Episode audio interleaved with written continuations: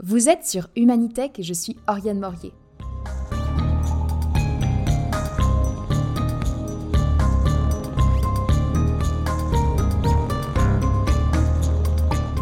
Aujourd'hui, nous nous intéressons à la question du choix d'avatar en réalité virtuelle et de ses implications éthiques avec Gabriel Trépanier-Jobin, professeur à l'École des médias de l'Université du Québec à Montréal. Bienvenue les expériences de réalité virtuelle nous permettent de faire des choix, notamment du point de vue de notre apparence physique. Il est possible de choisir notre avatar et de faire des actions grâce à cet avatar dans le monde virtuel.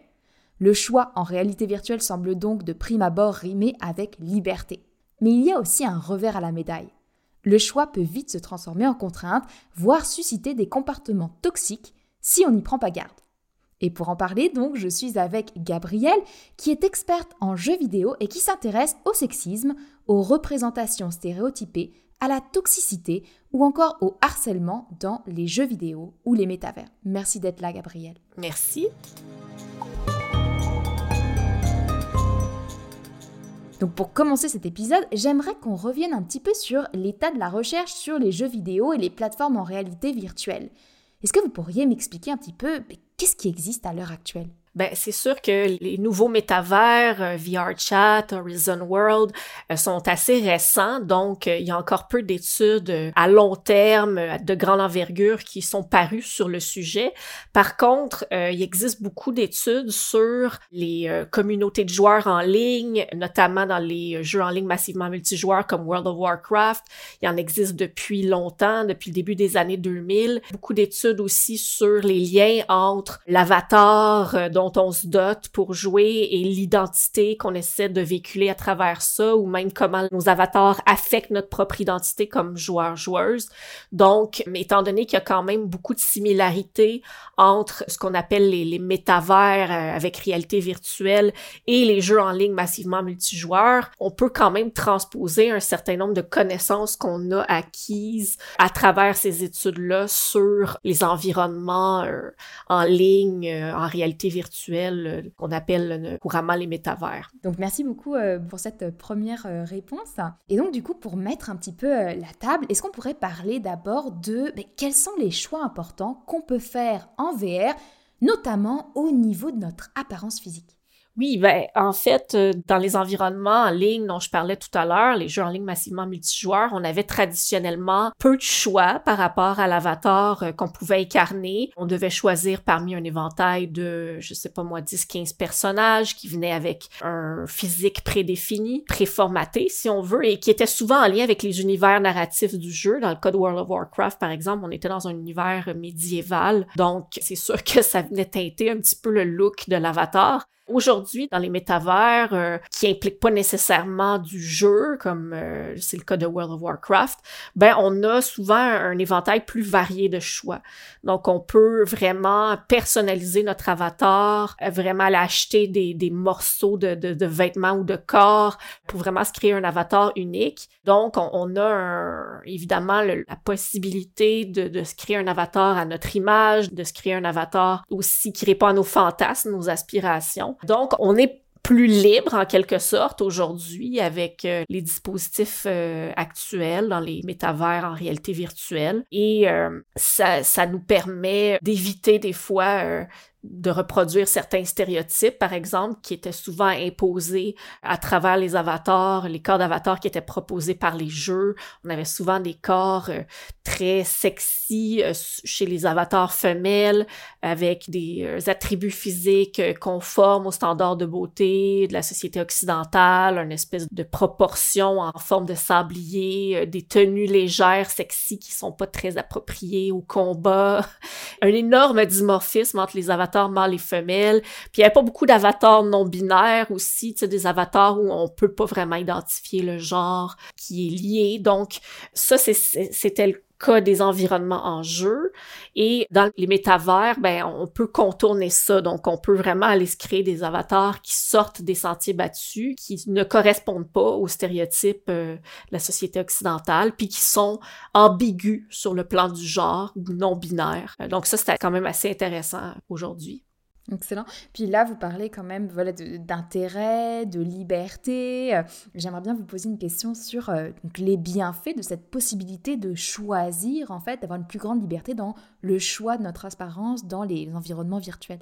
Mais en fait, la première chose qu'on veut faire quand on va dans ces environnements-là, c'est d'exprimer qui on est, pas nécessairement en faisant des avatars qui sont identiques à notre physique, mais qui expriment ce qu'on aime, nos passions, si on est fan de, quelque chose, par exemple, nos particularités.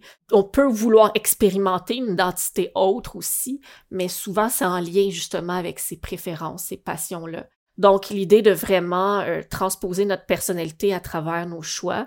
Et euh, il y a toutes sortes d'avantages liés à ça euh, sur le plan social, notamment si on laisse tout le monde un peu choisir quel type de corps ils veulent adopter, ben, on risque de se retrouver avec une plus grande diversité des corps, des identités.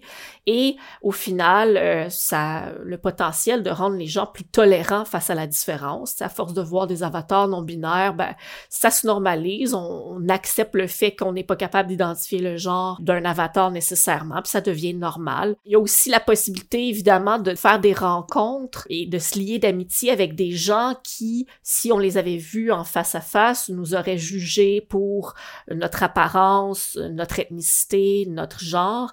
Donc, des fois, ça permet de surmonter un petit peu ces barrières physiques-là, de se retrouver dans une relation avec quelqu'un euh, qu'on n'aurait pas eu tendance à rencontrer ou à, se, lier d'amitié avec dans le monde hors ligne. Donc ça, c'est intéressant aussi. Et par contre, je pense qu'il faut pas non plus euh, rester aveugle à tous les problèmes de sexisme, de racisme, de jugement, d'intimidation qu'il y a dans ces environnements-là, malgré tout. OK.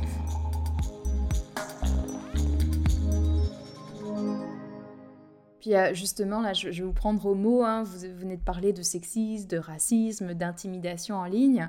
Euh, quand on, disait un petit peu dans l'introduction, c'est euh, un peu le revers de, la médaille. Et donc, pour poursuivre l'entrevue, moi, je vous propose de revenir sur ces questions-là. Quels sont, du coup, je vous ai interrogé sur les bienfaits de la possibilité du, choix d'apparence physique. Quelles sont les implications négatives de ces choix-là, notamment ceux des avatars en réalité virtuelle? Oui, ben c'est ça. Là. Jusqu'à maintenant, mon discours était assez positif. On a la liberté de tout choisir, de ben, beaucoup plus qu'avant en tout cas, et donc ça nous permet d'expérimenter, d'exprimer notre identité. Mais faut savoir que ça se fait euh, pas toujours sans conséquences sur nos relations avec euh, les autres. Donc ça arrive quand même que le choix qu'on fait de notre avatar, par exemple, on se dote d'un corps sexualisé, ben ça peut nous amener à nous faire harceler sexuellement de façon façon plus régulière que si on avait choisi un autre type de corps. Si on choisit un corps euh, non binaire, ben ça peut nous arriver de nous faire achaler, de nous faire intimider, de nous faire harceler. Donc c'est un petit peu comme dans le monde hors ligne finalement, on n'est jamais à l'abri des commentaires et des jugements des autres dans le monde en ligne, euh, l'avatar qu'on choisit va souvent déterminer le type d'expérience qu'on va avoir. Donc, ça reste que quand on fait ces choix-là, il faut les faire un peu en connaissance de cause. Il faut savoir que certains choix nous rendent plus vulnérables que d'autres. Et euh, ce qui est dommage, c'est que ça peut aussi décourager certaines personnes de, choisir le corps euh, qu'il ou elle souhaite en, raison des conséquences que ça pourrait avoir. Mhm, absolument. Puis euh, on, parle là de, de, comportement toxique, de toxicité. Pour vraiment mettre la table là, est-ce que vous pourriez revenir sur la définition de ce que c'est que la toxicité en ligne? C'est quoi un comportement toxique en ligne? Oui, ben de façon très simple, c'est un comportement qui cause du tort à autrui, qui inflige la souffrance, et souvent ça va affecter une communauté entière parce que ça va créer un climat de méfiance entre les joueurs joueuses, et puis ça va faire fuir certaines personnes qui veulent pas être embarquer dans ce, type de relation-là. Il y en a plusieurs sous-types de comportements toxiques. Il y a le trolling qui consiste à causer intentionnellement du tort, du chagrin aux autres pour son propre amusement. Le harcèlement sexuel qui sont des avances non sollicitées à répétition ou des commentaires déplacés sur le corps d'une personne, sur la sexualité d'une personne. La cyber-intimidation qui consiste à s'acharner sur quelqu'un de manière répétée. Bon, il y a les insultes, les moqueries, On peut se moquer, dans le cas des jeux, euh, des compétences d'un joueur ou d'une joueuse. On peut se moquer du look de son avatar, de son accent, de toutes sortes de choses. Les commentaires homophobes sont particulièrement normalisés dans les environnements en ligne. Et il y a, aussi, euh, avec le phénomène d'animer un avatar et de côtoyer d'autres avatars, il arrive euh, à l'occasion des comportements où il va y avoir un contact inapproprié avec l'avatar d'une personne. Je donne un exemple de deux pratiques. J'avais vu un influenceur à un moment donné qui s'amusait à pincer les mamelons d'autres avatars sans leur demander leur consentement, évidemment. Donc, il y a quand même un manque de respect de la bulle d'intimité autour de l'avatar qui devrait être un peu similaire à celle du monde hors jeu, finalement.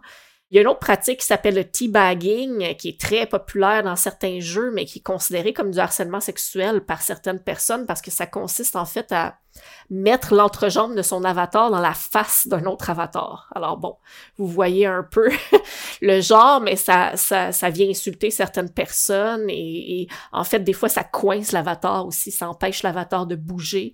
Donc euh, ça, ça, fait partie euh, des pratiques euh, toxiques qu'on peut retrouver dans les environnements en ligne du genre métavers. Il y a des pratiques aussi qui sont plus rares, mais très graves, voire criminelles, les menaces de viol, les menaces de mort, accompagné de doxing qui consiste à révéler l'adresse réelle, l'adresse physique d'où une personne habite. Donc ça, c'est quand même criminel et la police peut intervenir dans ces cas-là. Mais dans, dans tous les cas, ce qui est, ce qui est important de noter, c'est l'importance de la toxicité en ligne. On dit dans les études que 70 à 83% des joueurs qui vont vivent ou être témoins de toxicité au cours de leurs euh, activités en ligne. Donc, c'est quand même presque la majorité.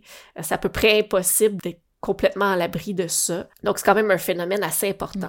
Et euh, est-ce que, en fonction de qui on est, on a plus ou moins de risque d'être victime de cette toxicité? Quelles sont les, personnes les plus à risque, en fait, d'être victimes de ces comportements toxiques? Mais la littérature démontre vraiment que les femmes, les personnes non-binaires sont plus vulnérables dans les communautés en ligne euh, quand elles révèlent leur euh, identité de genre via, par exemple, le chat vocal, donc via le ton de leur voix, via leur pseudonyme, via le choix d'un avatar féminin. Et ça peut être toutes sortes de choses aussi, euh, l'emploi de l'écriture inclusive dans le chat, par exemple. Donc, tout ça vient un peu euh, trahir leur identité euh, hors jeu, hors ligne, et euh, ça leur attire des problèmes. Puis, il y a des joueurs masculins qui observent ça aussi quand ils incarnent des avatars féminins. Ils se font beaucoup plus harceler, ils se font dire des choses comme retourne à la cuisine, puis ils, se rendent compte à quel point les femmes notamment, euh, sont plus propices euh, à certains comportements toxiques dans les environnements. Les personnes racisées aussi, euh, on, dit souvent dans la littérature que les accents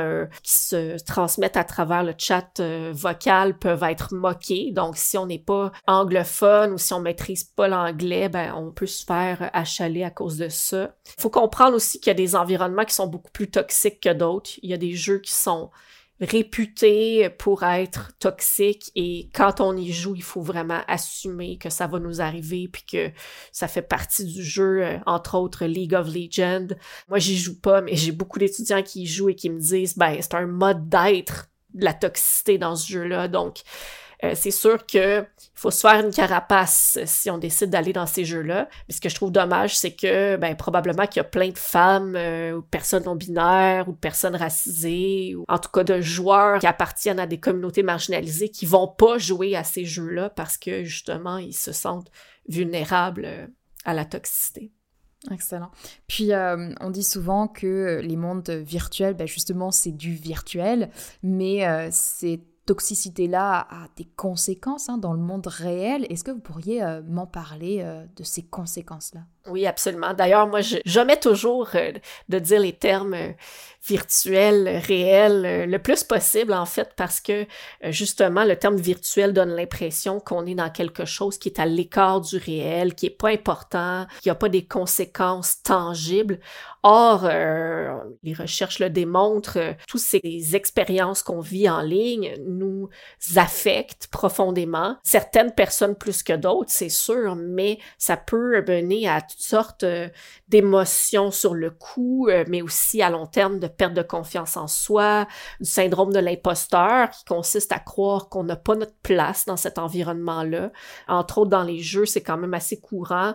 Euh, déjà que les femmes se font souvent dire qu'elles sont des mauvaises joueuses, disons, perdre confiance en ses capacités d'être dans une équipe, puis de surmonter les défis du jeu, tout ça. Donc, euh, oui, euh, ça affecte grandement l'expérience de certaines personnes, la qualité de l'expérience du jeu aussi ou du métavers. Je veux dire, on va dans ces environnements-là pour s'amuser, pour se divertir. Donc, malheureusement, ça nuit à la fonction première de ces environnements-là et ça fait fuir des gens, encore une fois, qui vont quitter ces environnements de jeu-là. Donc, ça vient diminuer la diversité au sein de certains jeux et ça, ça renforce, en fait, ça empire le phénomène de toxicité parce que si tous les gens qui ne veulent pas être toxiques partent, ben, il demeure que les gens toxiques et là, ça devient quasiment hors de contrôle. Donc voilà, on souligne souvent l'importance d'avoir euh, une population de joueurs diversifiée, composée de femmes, d'hommes, de personnes non binaires, de personnes racisées, non racisées, etc.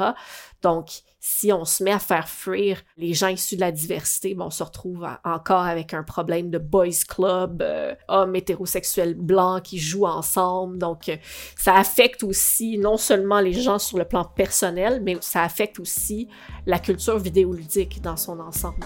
Super, merci beaucoup. Maintenant qu'on a parlé des comportements euh, toxiques qui découlent des choix laissés aux utilisateurs des environnements virtuels, j'aimerais qu'on parle des possibilités de les limiter, hein, parce qu'il y a des, choses qu'on peut faire, des choses qui sont mises en place pour limiter ces comportements toxiques. Puis euh, peut-être la, première question que j'aimerais vous poser sur ce volet-là, c'est du point de vue des joueurs. Qu'est-ce qu'on peut faire pour limiter ces comportements?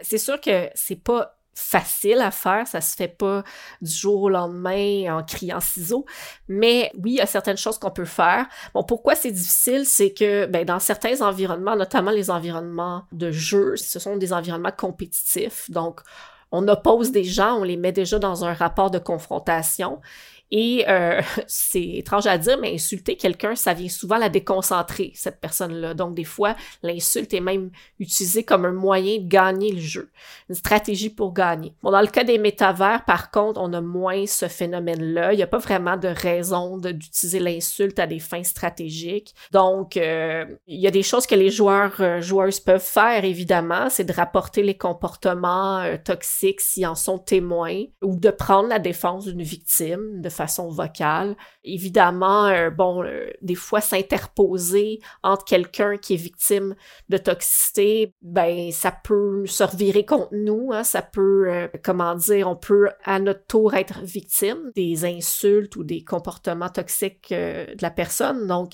c'est sûr que c'est toujours un peu risqué, mais si on sent qu'on est capable de le faire, qu'on a l'énergie de le faire, on peut prendre la défense des autres parce que, en fait, c'est à partir du moment où c'est normalisé et tout le monde ferme les yeux sur ces comportements-là, que ça va prendre de l'ampleur. Mais si la communauté elle-même se mobilise pour dire non, nous, on veut pas que notre environnement soit toxique, puis on n'acceptera pas ces comportements-là, la communauté a beaucoup, beaucoup de poids, elle a beaucoup de pouvoir, peut-être même plus que les développeurs de ces plateformes-là, parce que le jugement des pairs, le jugement social va vraiment quand même influencer les comportements euh, des usagers. Euh, puis souvent dans ces plateformes-là, c'est possible, il y a des fonctionnalités qui permettent de rapporter des joueurs ou des usagers toxiques. Donc, pourquoi pas le faire? Certains vont dire c'est inefficace, ça fonctionne pas, mais pas grand-chose à perdre à faire ça. Souvent, ça se fait de façon confidentielle aussi. Mais c'est ça, de façon générale, briser la loi du silence, essayer de briser l'aspect normalisé de ces comportements toxiques-là en disant, bon, ben, je vais, euh, je vais prendre la parole, je vais m'interposer ou je vais participer à certaines campagnes de sensibilisation pour dire, ben, ça, ces comportements-là, c'est inacceptable sur notre serveur, par exemple. Excellent. Puis euh, vous avez parlé un petit peu euh, des développeurs euh, de jeux. Du côté des développeurs, du point de vue des développeurs de jeux, qu'est-ce qui peut être fait pour limiter les comportements toxiques des joueurs?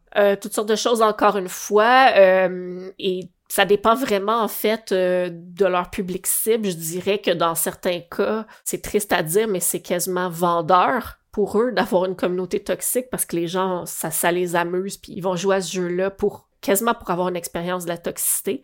Mais bon, si c'est pas ça le but de la plateforme ou du jeu et que finalement les développeurs veulent limiter la toxicité parce que bon, l'enrayer complètement, c'est un petit peu utopique, mais s'ils veulent la limiter, ben il y a toutes sortes de choses qu'ils peuvent faire, donc notamment permettre des fonctionnalités qui permettent de rapporter des comportements toxiques si on en est témoin ou si on en est victime et de faire en sorte que ces mécanismes-là soient efficaces parce que pour l'instant ça existe mais il n'y a pas nécessairement tout le temps un employé affilié à filtrer tous les messages, puis à, les prendre en charge, tout ça. Donc, souvent, les joueurs, joueuses vont se plaindre que ces outils de dénonciation par les pairs ne fonctionnent pas. Donc, de faire en sorte qu'ils soient plus efficaces, qu'il y ait plus d'investissement monétaire qui soit consacré à la gestion de la communauté, à essayer justement de trancher, bon, est-ce que cette personne-là a été toxique de façon répétée? Euh, qu'est-ce qu'on fait avec cette personne-là? Est-ce qu'on la bannit? Est-ce qu'on la punit temporairement? Donc, d'établir un espèce de seuil de tolérance, puis de faire en sorte que ce seuil-là est clairement divulgué aux joueurs joueuses, d'être transparent par rapport à ça. Si vous faites tel, tel, tel comportement, vous serez euh, banni du jeu. Il y a l'intelligence artificielle aussi qui se développe très rapidement en ce moment et qui risque de pouvoir, euh, dans les années à venir, aider beaucoup les développeurs à identifier des insultes dans les chats, par exemple, ou des comportements toxiques, et puis de les rapporter directement. Donc, il n'y aurait plus besoin de passer par la dénonciation par les pairs. Bon, c'est sûr que les joueurs, joueuses sont ratoureux, là, ils trouvent toujours des moyens d'échapper à l'IA en créant euh, des insultes, ils ont juste inverser deux lettres, puis bon, l'IA est plus capable de le trouver. Mais je pense que l'IA, euh, en ce moment, apprend tellement vite par elle-même qu'elle va pouvoir quand même suivre un peu plus le rythme des joueurs-joueuses. Ce qui est intéressant aussi euh, dans la littérature euh, sur la toxicité, c'est qu'on mentionne qu'il faut penser à la toxicité de notre communauté avant même la sortie du jeu. Donc ça, c'est l'idée de designer un jeu en ayant en tête de ne pas favoriser la toxicité. Donc c'est sûr qu'il y a certaines mécaniques de jeu qui antagonisent les joueurs entre eux qui vont favoriser la toxicité. Donc, si on veut pas un jeu avec une communauté toxique, on peut essayer de penser en amont à un type de jouabilité, de mécanique de jeu, de règles qui va pas mettre les gens en confrontation, qui va pas faire en sorte que s'insulter mutuellement, ça devienne une stratégie pour gagner. Excellent, merci. Puis là, si je prends euh, un pas euh, arrière, on va dire, pour voir encore plus grand, en tant que société, est-ce qu'on peut faire quelque chose pour réduire cette toxicité? C'est sûr, mais moi, je prêche toujours un peu pour ma paroisse, qui est l'éducation, puisque je suis professeur. Mais moi, j'ai toujours dit, je, je pense qu'on doit faire de l'éducation aux médias dans les écoles primaires dès un jeune âge, parce que les médias, ça prend beaucoup de place dans la vie des jeunes on a de la difficulté à contrôler ce que nos enfants consomment dans les médias, les, les métavers qu'ils fréquentent. Les parents sont pas toujours au courant non plus, ont pas toujours eux-mêmes euh, participé à ces environnements en ligne-là, donc ils, ont une méconnaissance de qu'est-ce qui s'y passe, puis comment encadrer ça, cette pratique-là. Donc, que ce soit fait des fois dans les écoles de façon un petit peu plus officielle pour expliquer aussi aux jeunes que leur inculquer une espèce de code d'éthique, hein, comportements comme on le fait euh, pour la vie hors jeu, pour la vie en ligne. On leur dit, euh, ben, il faut respecter les autres, il euh, faut pas frapper les autres, etc. Il faut respecter la bulle, l'intimité d'une personne. Mais il y a un petit peu la même chose à inculquer pour les environnements en ligne, puis de justement leur faire comprendre que c'est pas parce que c'est en ligne que ça a des conséquences moins réelles. Les victimes souffrent vraiment, même si ça se passe en ligne. Donc, il y a toute cette euh, sensibilisation-là à faire, non seulement auprès des jeunes, puis aussi auprès des parents pour qu'ils puissent mieux encadrer la pratique de leurs enfants dans cet univers-là. Puis là, je parle d'enfants, mais il y, a, évidemment les adolescents, les adultes aussi. C'est un petit peu plus dur de faire de l'éducation aux médias à ces âges-là, mais je pense que bon, les gouvernements peuvent essayer de mettre en place des campagnes de sensibilisation sur ce qui se passe en ligne et puis le fait que c'est bel et bien réel, puis qu'il faut transposer le respect qu'on porte aux autres du monde hors ligne au monde en ligne aussi. Ben, merci beaucoup, Gabrielle. À l'issue de cet épisode, nous avons vu que pouvoir choisir l'avatar par les utilisateurs dans des environnements virtuels peut être bénéfique, mais aussi entraîner des conséquences néfastes. On voit des comportements sexistes, racistes, toxiques. On les observe dans les jeux vidéo en ligne et on voit qu'ils sont reconduits en réalité virtuelle, voire aggravés en raison du degré d'immersion des joueurs. Mais il existe aussi des mécanismes pour limiter la toxicité des mondes virtuels, par exemple l'intervention des utilisateurs, le design des plateformes, l'intelligence artificielle. Cet épisode de podcast a été écrit et réalisé par Oriane Morier avec la participation de Gabriel Trépanier-Jopin, professeur à l'école des médias de l'UCAM. Et cette production a été rendue possible grâce à la bourse Dialogue des fonds de recherche du Québec. Merci encore Gabriel pour votre participation. Ça fait plaisir. Et merci à vous pour votre écoute. À bientôt pour d'autres épisodes d'Humanitech spécial XR.